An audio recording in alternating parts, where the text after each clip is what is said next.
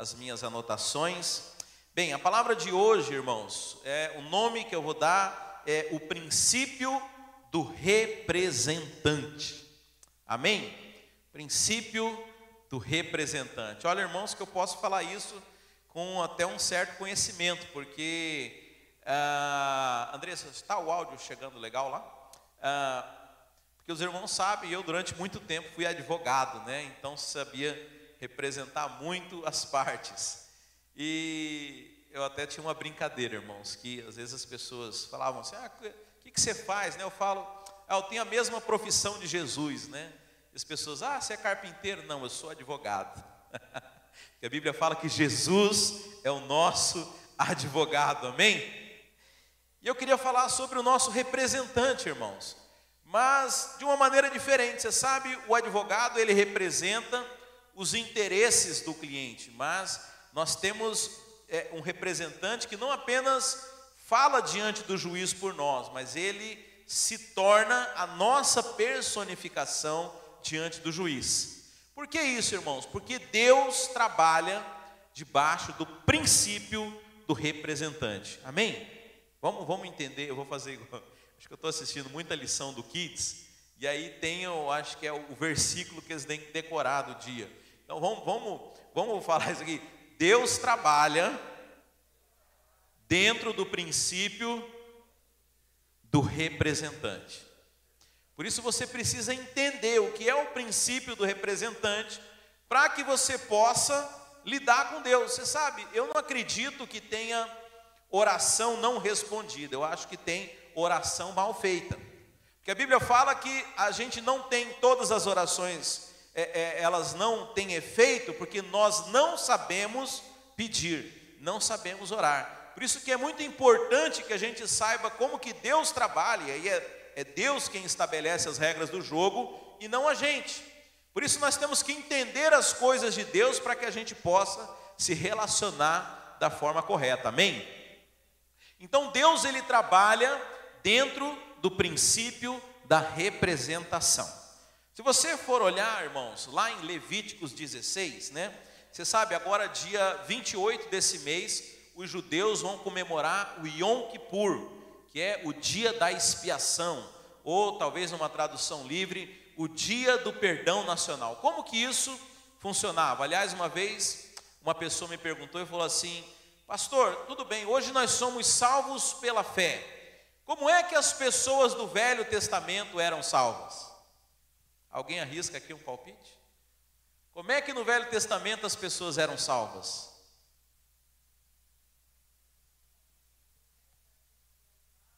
Ok, ok. Você sabe, a maioria das pessoas, ela pensa que as pessoas no Velho Testamento eram salvas pela obediência à lei. Porque de fato não havia Jesus Cristo, não havia a, a aliança, a, a, o pacto da graça. Mas a Bíblia fala que homem nenhum conseguiu cumprir a lei. Amém por isso? Amém, irmãos. Glória a Deus. Homem nenhum conseguiu cumprir a lei. Homem nenhum você sabe, a gente pensa que são só aqueles dez mandamentos que a Bíblia fala que Deus entregou para Moisés. Mas se você for olhar no livro de Levíticos, todas as ordenanças, todas as leis cerimoniais são 613 leis e ordenanças, não eram apenas 10. Então veja, homem nenhum foi capaz de cumprir as 613 ordenanças. Então, se fosse por esse critério de cumprimento da lei, ninguém no Velho Testamento teria sido salvo. Mas você sabe o que é interessante? Desde o Velho Testamento até os dias de hoje, todo homem é salvo pela fé. Amém? Agora, como que isso funcionava no Velho Testamento? Porque hoje nós sabemos, a fé em quem, irmão? Não é fé em qualquer coisa, né? Você sabe, até o ímpio tem fé. Você sabia que o ímpio tem fé, irmãos? Você vê, você, você vê muito ímpio entrando em avião, né? Tem que ter muita fé naquilo. Eu não estou fazendo aquela piada, né? Que o pessoal fala, é mais pesado que o ar, com motor é explosão, inventado para o brasileiro, tem que dar errado, né? Não, não é nisso não. Mas o cara entra no avião e ele não pediu o brevet daquele piloto, ele não checou nada. Ele tem fé que o negócio vai decolar e vai chegar no seu destino. Então todo mundo pode ter fé em qualquer coisa, aliás, é, as pessoas que os ateus, por exemplo, eles têm fé em si mesmo. Agora, qual que é a fé que salva, meus irmãos? A fé em Jesus Cristo. Agora não é qualquer fé em Jesus Cristo também. Você sabe, o muçulmano, se você perguntar para ele, ele acredita que Jesus é um dos profetas. Se você perguntar para o espírita kardecista, ele vai falar, aliás, existe até um evangelho segundo Allan Kardec. Ele acredita em Jesus. Se você perguntar para um, um, um antropólogo, se você perguntar para um filósofo, todos eles acreditam em Jesus. Agora, a fé que salva é a fé que Jesus Cristo veio e pagou pelos nossos pecados. Amém? Isso é coisa de novo convertido, né? Não é não, irmãos. Não é não. Você sabe, porque até hoje tem crente que ainda se martiriza pelos seus pecados. Sendo que o pecado foi pago, irmãos. Essa é a boa notícia do Evangelho, amém? Eu estava pensando nisso ontem à noite e me ocorreu uma história. Deixa eu contar uma historinha para você aqui. Imagina um, um, um, judeu lá, vamos, vamos inventar um nome para ele aqui, é, Mozafa. Mozafa é nome de judeu, será? o seu Mozafa, né? Ele ele ficou, ele começou a contrair muitas dívidas. Aliás, ele não, ele nunca deveu. Os pais dele fizeram uma dívida muito grande, num valor assim que cujo patrimônio deles não fosse possível de pagar. E aí, você sabe, segundo a lei judaica, eles podiam pagar com eles próprios. Então eles se tornaram escravos para pagar uma dívida que eles fizeram. E aí, Mozafa, não sei por que eu escolhi esse nome, ele ele nasce dentro desse contexto. Agora, ele nasce escravo, porque a dívida dos pais dele não foi paga ainda. Mas a dívida é tão grande que, ainda que Mozafa trabalhasse durante a sua vida inteira, ele não daria conta de pagar a sua dívida. Então, vê, vamos imaginar aqui uma cifra. Vamos falar que a dívida de Mozafa fosse é, 10 milhões de dólares e ele ganhasse 3 mil dólares por mês. Eu pergunto, algum dia na vida dele ele vai conseguir comprar a liberdade dele, sim ou não? Mas aí vem, vem alguém, alguém vem de fora, alguém muito rico, e fala: Eu tenho uma boa notícia para você, Mozafa. Eu vou pagar dez meses da sua dívida. Eu pergunto para você, é, é, uma boa notícia, né? Quem que vai pagar dez meses de trabalho, Mozafa? Mas eu pergunto, resolveu a vida dele, sim ou não? ele precisa continuar pagando aquilo. Então, deixa eu dizer, ah, não sei se os irmãos estão entendendo aqui o paralelo, mas a boa notícia do Evangelho é que a dívida foi paga. Então, esse Evangelho que fala assim: olha, Jesus pagou a sua dívida, mas você tem que continuar obedecendo, você, tem, você não pode mais pecar, você tem que continuar. Veja, eu não estou fazendo apologia do pecado aqui, irmãos, mas essa teologia que fala o seguinte: Veio alguém e pagou a sua dívida, mas você continua devedor? Está furada, está furada. Eu quero dizer que Jesus veio e pagou aquilo que era impagável, irmãos, aquilo que homem nenhum daria conta de pagar. Nós éramos escravos do nosso pecado, e a única maneira de sair dessa dívida era morto. Você só sai daqui morto, porque a Bíblia fala que o salário do pecado é a morte. Então a única maneira de você se ver livre era através da sua morte, mas veio Jesus e morreu no seu lugar. E a boa notícia não é que a sua dívida foi mais ou menos paga, ela foi paga totalmente. Você não deve mais nada. A Bíblia fala que um escrito de dívida foi pregado na cruz de Cristo. Você sabe? Era como um caderninho de anotação. É, é, é, o escravo ele era escriturado, como a gente escritura imóvel. Então a Bíblia fala que esse inscrito de dívida com o seu nome foi pregado na cruz, foi alguém que veio e te comprou. Quer dizer que você não é devedor de mais nada. Ah, mas se eu fizer uma dívida, deixa eu dizer, aquele que pagou a sua dívida não pagou apenas aquilo que você devia, mas deixou um crédito que você nunca vai esgotar. Esse é o sangue do Senhor Jesus Cristo, que de uma vez por todas a Bíblia fala, de uma vez por todas, amém? Fala assim, de uma vez por todas.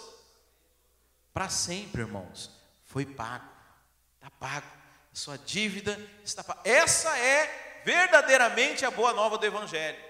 Você sabe por que, que muita gente não aceita a igreja, muita gente não quer saber de Jesus? Porque né, eles explicam de forma errada, e ele fala assim: ah, eu, Jesus vai perdoar os meus pecados, mas eu vou para a igreja, eu tenho agora que ficar me comportando bem, eu tenho que agora me colocar debaixo da lei. Não, eu quero dizer que está tudo pago, é um presente que Deus dá para você. Amém? Então, é, mas eu fechando esse parênteses, porque eu quero voltar a falar sobre o princípio do representante. Você sabe, então no Velho Testamento, hoje nós sabemos que é por Jesus, mas no Velho Testamento eles não sabiam, sabiam que viria, né? Você sabe que a gente fala Jesus Cristo, mas Cristo não é o sobrenome de Jesus. As pessoas não tinham sobrenome. As pessoas eram conhecidas ou pelo lugar onde elas moravam, por isso que é Jesus de Nazaré, ou pelos seus pais, Jesus, filho de Maria e José. Esse era o sobrenome. Não tinha como a gente usa hoje o sobrenome. Então Cristo não, não é o sobrenome de Jesus. Cristo significa aquele que é o redentor, aquele que veio salvar. Então é Jesus o Cristo, ou seja, o Salvador. Então o povo esperava que viesse o Salvador, esperava que viesse o Cristo, mas não sabia quando nem quem ele seria. Existiam muitas profecias bíblicas dizendo que de onde ele viria, mas ah, tanto para você ter uma ideia que o povo judeu até hoje aguarda pela vinda do Cristo. Eles não reconhecem Jesus como o Cristo. Tanto que ah, uma das profecias lá em Isaías fala que ele não seria reconhecido pelos seus. Mas veja, apesar disso, eles criam e eram salvos pela fé. Então, se você olhar, por exemplo, em Levíticos 16, que é quando fala do Yom Kippur, que fala do dia da expiação, como que funcionava, irmãos? Eles pegavam, é, pegavam um animal e a Bíblia fala que o pecador impunha as suas mãos, as suas mãos sobre esse animal e os seus pecados passavam para aquele animal, e o sacerdote ia lá e matava o animal no lugar do pecador. Então veja, Deus estabeleceu o princípio do representante. Como eu falei aqui, o salário do pecado é a morte, mas quem é que morria? Era o pecador, era o ofertante ou era o animal que ele levava? Quem é que morria, irmãos? Era o animal que ele levava. Ou seja, o animal era o representante. Agora, como eu falei, o representante de Deus, ele não representa apenas diante do juízo, mas ele representa em tudo.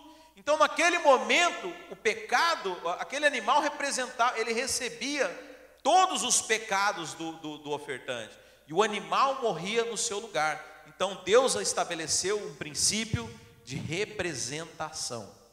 Agora, você sabe, tinha alguns requisitos, né, para que esse animal fosse sacrificado. O animal não podia ter nenhum defeito. Tinha que ser é, é, tinha que ser um novilho, tinha que ser um animal novo, tinha que tinha todos os requisitos. E aí eu pergunto para você, quando aquele pecador chegava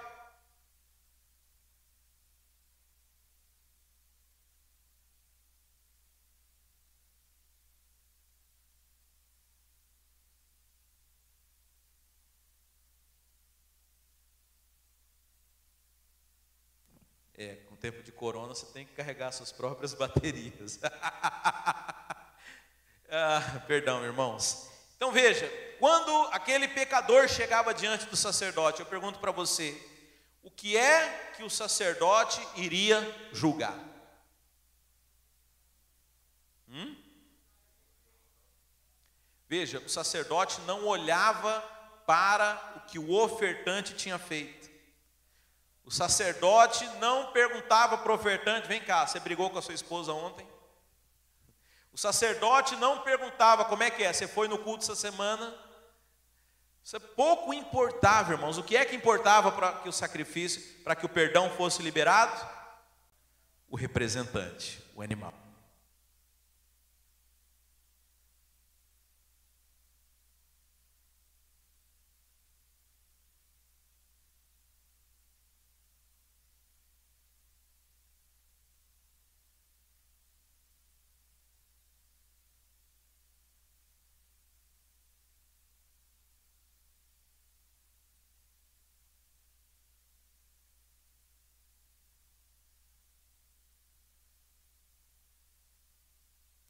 Oi, meus irmãos, que coisa, hein? Jesus, em nome de Jesus, essa pilha vai durar até o fim. Irmão, você sabe da oposição espiritual, né? Pastor Aloysio nunca foi ligado com essas coisas da internet, por conta da pandemia, começou a pregar essa mensagem da graça na internet. Acho que o nosso canal da Igreja Videira no YouTube estava com mais de um milhão de seguidores. YouTube, de um dia para o outro, deletou o canal. Sumiu o negócio. Você vê. Agora, irmão, não seja natural. É o diabo. Você sabe, o diabo não tem problema com a igreja que prega a lei, com a igreja que prega essa escravidão espiritual, mas o diabo tem um problema com a igreja que prega a graça, porque a graça é a única mensagem que empodera os crentes, que faz com que os crentes entendam o que eles são no reino de Deus. Então, irmãos, é, não, não se assustem com a oposição espiritual contra a mensagem da graça. Amém? Bem, então veja, o sacerdote, para ele, importava apenas o sacrifício. Então, se o sacrifício fosse aceitável, aquela pessoa que levou era perdoada. Ou seja, o que importava era o representante. Amém? Então veja, esse é o princípio da representação. Deus sempre trata com o nosso representante. Aí essa semana eu estava estudando a história de Davi e Golias. Você sabe, é uma história que teve uma época lá em casa que todo dia eu tinha a Andressa contava para o Ento e eu ali acabava ouvindo a mesma história também. Abre lá, 1 Samuel, capítulo 17. Essa eu quero que você leia junto comigo. É uma história que exemplifica, aliás, você vai entender que é uma história que aponta para Jesus e fala a respeito do princípio do representante. Todos acharam? 1 Samuel, verso 17, a partir do 1. Diz assim: Os filisteus juntaram suas forças para a guerra e se reuniram em Socó de Judá. E acamparam Efés da mim entre Socó e Azeca. Saul e os israelitas reuniram-se e acamparam no vale de Elá, posicionando-se em linha de batalha para enfrentar os filisteus. Então, você já entendeu aí na sua mente o cenário aqui, né? Nós temos o exército de Israel, de, chefiado por Saul, e nós temos o exército dos filisteus. Então, os dois exércitos estavam acampados, é claro que havia uma distância entre esses dois exércitos, mas ambos estavam preparados para ir para a batalha, ok? 3. Os filisteus ocuparam uma colina e os israelitas outra, estando o vale entre eles. Um guerreiro chamado Golias, que era de Gate, veio do acampamento filisteu. Tinha 2 metros e 90. Ah, aqui sacaneou comigo. Deixa eu botar. Eu estou na NVI. Deixa eu ir para Almeida, porque aqui tem uma informação que vai passar despercebida. Hã? Almeida, revista atualizada, vou pôr aqui. Ah, então, no verso 4: Saiu do arraial dos filisteus um homem guerreiro, cujo nome era Golias de Gate, da altura de seis côvados e um palmo. Diga assim: seis côvados e um palmo. Trazia na cabeça um capacete de bronze e vestia uma couraça de escamas, cujo peso era de cinco mil ciclos de bronze. que mais? Trazia caneleiras de bronze, mais uma vez, nas pernas e um dardo de bronze entre os ombros. A haste da sua lança era como um eixo de tecelão, e a ponta da sua lança de seiscentos ciclos de ferro. E diante dele ia o escudeiro. Parou, clamou às tropas de Israel e disse-lhes: Agora presta atenção, o que que Golias propõe para Israel. Para que saís formando vós em linha de batalha, não sou eu filisteus e vós servos de Saul, escolhei dentre vós um homem que desça contra mim. Se ele puder pelejar comigo e me ferir, seremos vossos servos. Porém, se eu o vencer e o ferir, então serei nossos servos e nos servireis. Então veja, esse é o princípio do representante. Golias falou o quê? Não, vez de todo o exército lutar aqui, vamos fazer o seguinte: escolhe aí o melhor de vocês para lutar comigo. O que vencer, o exército inteiro venceu a guerra. O que, que é isso, irmãos? Um representante, né? A história você conhece, deixa eu avançar um pouquinho. Ah, Deixa eu ir lá para do 16. Chegava-se, pois, o filisteu pela manhã e à tarde e apresentou-se por 40 dias. Disse Jessé a Davi. Davi não estava na guerra, só os três irmãos dele, os três irmãos mais velhos estavam na guerra. Davi era o mais novo, ele não tinha idade ainda para guerrear. Então disse, já, Davi estava apacentando as ovelhas do seu pai. Então disse Jessé a Davi, lá no 17: Leva, peço-te para teus irmãos um efa desse trigo, leva para teus irmãos um efa desse trigo tostado e esses dez pães e corre a levá-los ao acampamento a teus irmãos. Porém, esses dez queijos levas ao comandante de mil e visitarás teus irmãos a ver se estão bem e trarás uma prova de como passa. Enfim, então a história você conhece.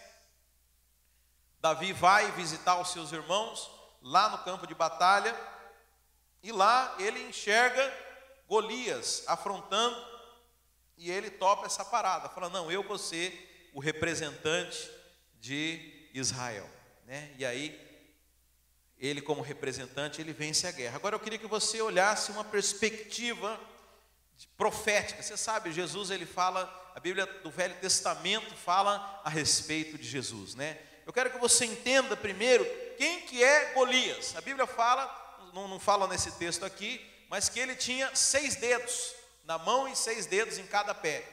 E a Bíblia fala também que sua altura era de seis côvados. Fala também que Golias tinha, a sua armadura tinha o peso de 600 ciclos, ou seja, Saul era meia, meia, meia. Saul não, perdão, Golias. Mais do que isso, a Bíblia fala que ele tinha capacete de bronze, ele tinha um escudo de bronze, ele tinha caneleiras de bronze. E o bronze na Bíblia aponta para o juízo de Deus, ou seja, ele tinha a condenação na sua mente. E a Bíblia fala que ele profanava acusações, ele profanava afrontas contra o povo de Deus. Você sabe, a Bíblia fala que o diabo ele rouba, Bíblia fala que o diabo ele mata. A Bíblia fala que o diabo ele destrói. Mas o nome do diabo que a Bíblia chama em Apocalipse é de acusador. Então aqui nós podemos dizer que Golias ele é uma representação de, do diabo, porque ele é 666, ele é carregado de condenação e ele produz acusação contra os filhos de Deus. Mas por outro lado, quem que é o Davi, irmãos? Davi é aquele que foi enviado pelo Pai para trazer pão para os seus irmãos. Aleluia! Davi é aquele que foi lá no campo de batalha trazer o pão do Pai para os seus irmãos. E é aquele que vai se encontrar com Golias. Agora eu pergunto para você: quando Davi enfrenta Golias e vence, ele estava vencendo uma vitória pessoal ou ele estava vencendo por todo Israel? Todo Israel. Então, esse é o princípio do representante. Irmão, se você entender isso, se você entender que Davi aponta para Jesus, Golias aponta para o diabo, ali está falando da vitória de Jesus. Eu quero dizer que a vitória de Jesus sobre a morte e sobre o diabo, ela não é apenas a vitória dele, mas é a nossa vitória. Eu quero dizer que o diabo foi derrotado, nós já somos vitoriosos. Amém, irmãos? Sabe, esse é o princípio do representante. Você imagina se Davi vencesse o, exército, vencesse Golias, mas os homens do exército de Israel ainda estivessem pensando: ah, mas será que nós vencemos essa batalha mesmo? Mas eu nem lutei. Você sabe, é isso que as pessoas não entendem.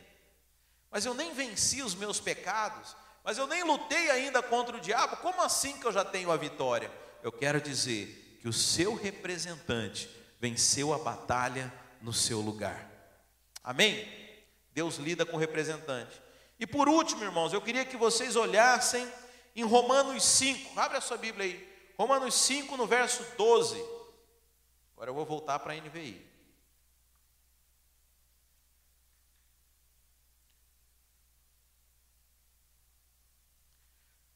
Diz assim a Bíblia: Portanto, da mesma forma como o pecado entrou no mundo por um homem, e pelo pecado a morte, assim também a morte veio a todos os homens, porque todos pecaram. Romanos 5, verso 12. Portanto, Da mesma forma como o pecado entrou no mundo por um homem. Repita comigo: um homem. O pecado entrou no mundo por causa de um homem. Que homem foi esse, irmãos? Adão. Então veja, eu sei que a ideia das pessoas, elas pensam que elas são pecadoras porque cometem pecado. Você sabe, você não é pecador porque você comete pecado. É o oposto. Você comete pecado porque você já nasceu com a natureza pecadora. O pecado, ele é só o reflexo da sua natureza carnal, da sua natureza é, é, é, do homem natural. Porque a Bíblia fala que você se tornou pecado quando, irmãos? Se tornou pecador quando? Quando Adão pecou. Porque Deus trata com o representante. Ah, mas eu não cometi pecado nenhum, se fosse possível, né? Mas você é pecador, porque você nasceu pecador, porque Adão pecou. Então é isso que diz aqui, Romanos 5,12. Portanto, da mesma forma como o pecado entrou no mundo por um homem, e pelo pecado a morte, assim também a morte veio a todos os homens, porque agora todos pecaram. Parece um pouco injusto, né, irmãos? Pô, mas o que, eu tenho a ver com Adão, né? Eu nem estava lá, nem me chamaram para dar uma opinião. Agora, olha só o que a Bíblia fala. Vamos continuar lendo aqui. Então diz assim: Pois antes de ser dada a lei, o pecado já estava no mundo, mas o pecado não é levado em conta quando não existe lei. Todavia a morte reinou desde o tempo de Adão até o de Moisés, mesmo sobre aqueles que não cometeram pecado semelhante à transgressão de Adão, a qual era um tipo daquele que havia de vir. Entretanto, não há comparação entre a dádiva e a transgressão. De fato, muitos morreram por causa da transgressão de um só homem. Mas a graça de Deus, isto é, a dádiva pela graça de um só, Jesus Cristo, transbordou ainda mais para muitos. Não se pode comparar a dádiva de Deus com a consequência do pecado de um só homem. Por um pecado veio o julgamento que trouxe a condenação, mas a dádiva decorreu de muitas transgressões e trouxe a justificação. Agora segura aí, verso 17. Se pela transgressão de um só homem, de um só, a morte reinou por meio dele, muito mais aqueles que recebem de Deus a imensa provisão da graça e a dádiva da justiça, reinarão em vida por meio de um homem Jesus Cristo.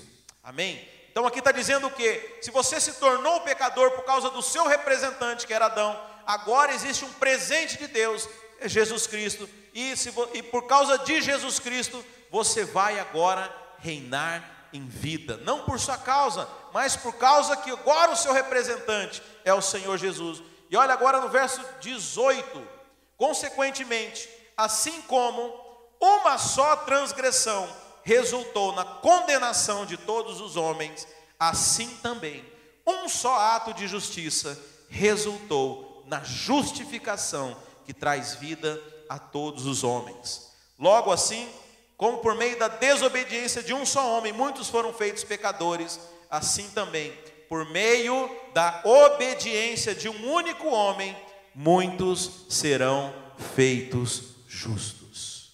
Amém?